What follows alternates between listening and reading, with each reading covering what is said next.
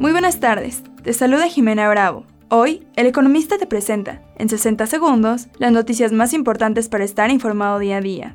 Bienvenidos.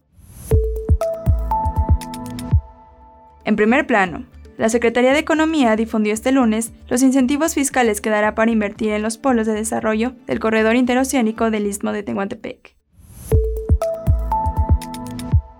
Finanzas y dinero. De manera preliminar, el SAT informó que este enero y abril los ingresos tributarios se ubicaron en 1.598.756 millones de pesos, lo que representa un incremento anual de 2.4% en términos reales. Política y Sociedad. El Pleno de la Suprema Corte de Justicia de la Nación declaró la invalidez del decreto recién aprobado que reforma la Ley General de Comunicación Social y la Ley General de Responsabilidades Administrativas, cuyos cambios integran la primera parte del llamado Plan B en materia electoral. ¿Sabías que los mejores clientes pagan a plazos? Prepárate para ellos con una línea de financiamiento en la plataforma digital Disi.